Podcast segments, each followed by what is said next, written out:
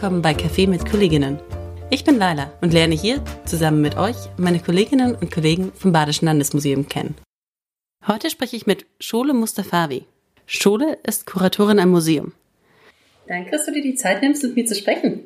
Dankeschön, dass ich die Möglichkeit habe. Du bist Kuratorin hier am Museum. Kannst du mir kurz beschreiben, was deine Aufgaben sind am Museum?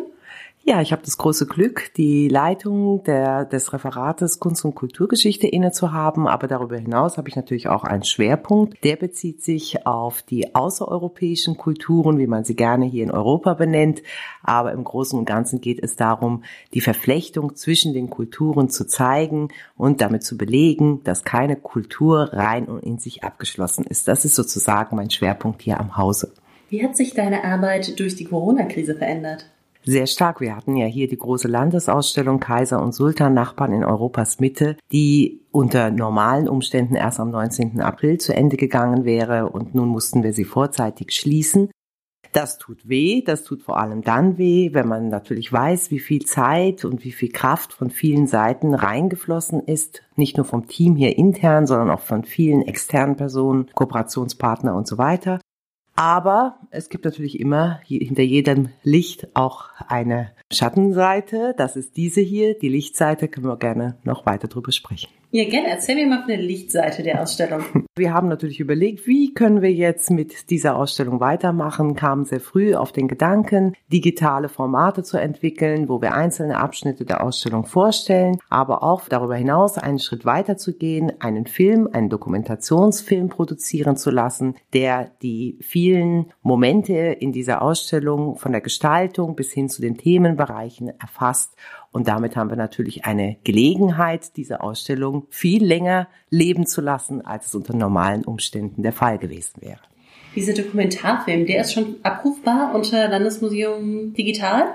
Noch nicht, aber ich denke in den nächsten zwei, drei Tagen. Schön, schön. Lass uns aber nochmal zurückgehen. Ich habe mal mitbekommen, dass viele von diesen Sonderausstellungen so drei, vier Jahre sogar in der Planung brauchen. Wie lange hast du an der Entwicklung und Vorbereitung gesessen? Wenn wir beiseite lassen, wie viele Jahre ich mich eigentlich schon immer damit befasst habe, mit der Karlsruher Türkenbeute, die sozusagen im Fokus dieser Ausstellung steht, dann äh, intensiv mit dem Themenschwerpunkt unserer großen Landesausstellung tatsächlich vier Jahre. Bist du denn da alleine und konzipierst das oder seid ihr in einem Team? Wie funktioniert das? Kannst du das so ganz grob einmal skizzieren? Es ist ein langer Weg von der Idee bis zur Realisierung. Mhm. Ähm, die Idee wird vorgestellt, zunächst einmal natürlich hier im Haus intern, muss dann natürlich Befürworter finden in Form der Direktion, aber auch der Kollegen, die gemeinsam entscheiden, ob diese Ausstellung nun zum Beispiel für eine große Landesausstellung tauglich ist. Anschließend setze, habe ich mich persönlich hingesetzt und das Konzept geschrieben. Mir ging es darum, sehr stark diesen Austausch der Kulturen zu zeigen. Normalerweise 17. Jahrhundert, da geht es um die Türkenkriege, um natürlich die islamische Welt gegen die christliche und ähnliches und ich habe versucht, das aufzubrechen. Was bedeutete das? Dass ich natürlich auch einen neuen Forschungsansatz verfolgen musste, den ich erstmal auch mit den Kooperationspartnern, den Leihgebern und Ähnlichen besprechen musste und sie auch überzeugen musste, bevor wir überhaupt den nächsten Schritt machen konnten. Das heißt, die Leihgeber wollen auch dein Konzept hören und entscheiden, deine Ausstellung ist unseres Stückes würdig? Also muss man da auch seine Idee pitchen, damit man an die tollen Stücke kommt? Absolut.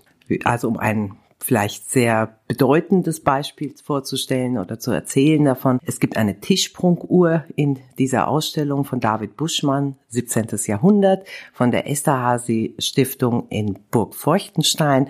Und der Kurier, der damals die Tischsprunguhr auch hierher brachte, erzählte, man hätte vor Jahren schon beschlossen, diese Tischsprunguhr wird nicht mehr Österreich verlassen, auch nicht mehr Burg Feuchtenstein, nur noch für eine einzige Ausstellung, die es wert ist.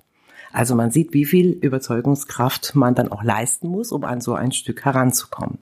Du hast ja schon angesprochen, dass du jetzt, wo das Museum geschlossen ist, in den digitalen Raum gegangen bist. Was denkst du denn, was Museen insgesamt aus der Krise lernen und mitnehmen könnten?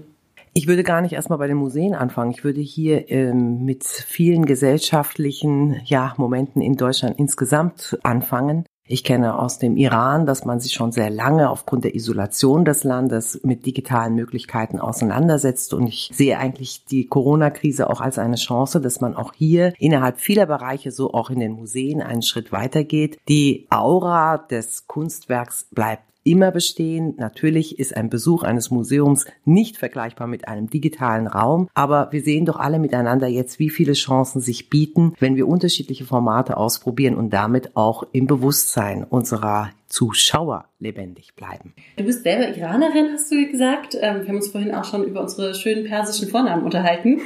Gibt es was, was du persönlich schon aus der Krise gelernt hast?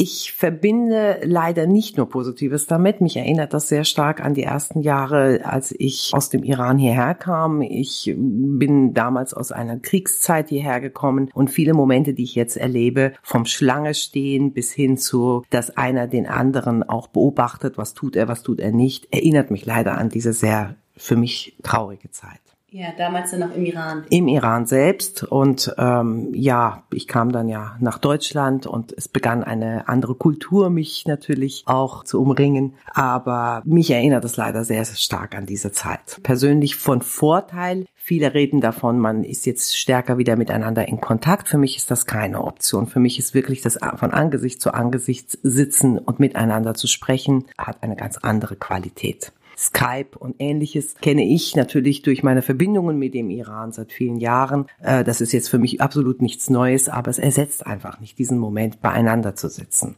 Ja, das geht, glaube ich, vielen so, dass man sagt, okay, es funktioniert mit Zoom, Skype etc. pp, aber es ist nicht, es ersetzt es nicht. Es ersetzt es nicht und es ist auch äh, mit dieser Masken, ja, Empfehlung, die jetzt ausgesprochen wurde seit gestern, da habe ich auch so meine Probleme. Eine Freundin sagte sehr treffend, man sieht den anderen nicht mehr lächeln. Und das ist ein entscheidender Punkt, glaube ich, im, in der Kommunikation. Ja, das ist schade. Zum Abschluss würde ich noch mal gerne einen Blick mit dir in die Zukunft werfen. Deine große Ausstellung ist vorbei. Gerade ist alles im Umbruch, alles anders. Hast du Pläne, wie es weitergeht? Was sind deine neuen Projekte? Ich habe im Moment kein neues Projekt. Mir geht es jetzt erstmal darum, hier auch den digitalen Katalog weiter voranzutreiben. Die Idee ist jetzt nicht meine, sondern die ist vom Haus angeraten worden, was richtig ist in meinen Augen. Lange hätten wir das schon machen müssen. Und wir sehen, jetzt haben wir die Chance, das mit großem Elan voranzutreiben. Okay. Vielen, vielen Dank dann, Schule, für Gerne. das Gespräch und noch einen schönen Tag. Danke dir ebenfalls. Selbst mit geschlossenen Türen bleiben wir offen. Auf der Webseite des Badischen Landesmuseums findet ihr unser gesamtes digitales Angebot. Besucht uns einfach auf www.landesmuseum.de slash digital. Ansonsten freue ich mich natürlich, weitere Kollegen und Kolleginnen mit euch kennenzulernen. Abonniert einfach diesen Podcast. Bis zum nächsten Mal.